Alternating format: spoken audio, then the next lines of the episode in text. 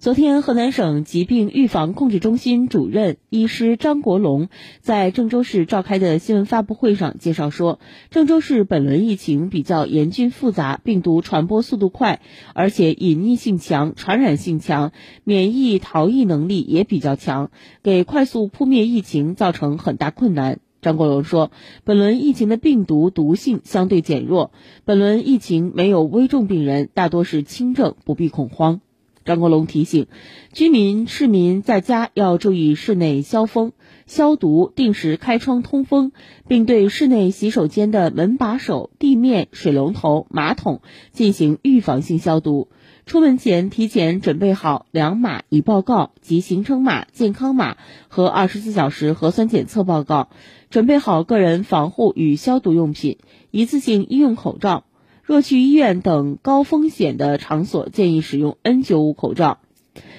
免洗消毒液、免毒消毒酒精、湿巾等用品。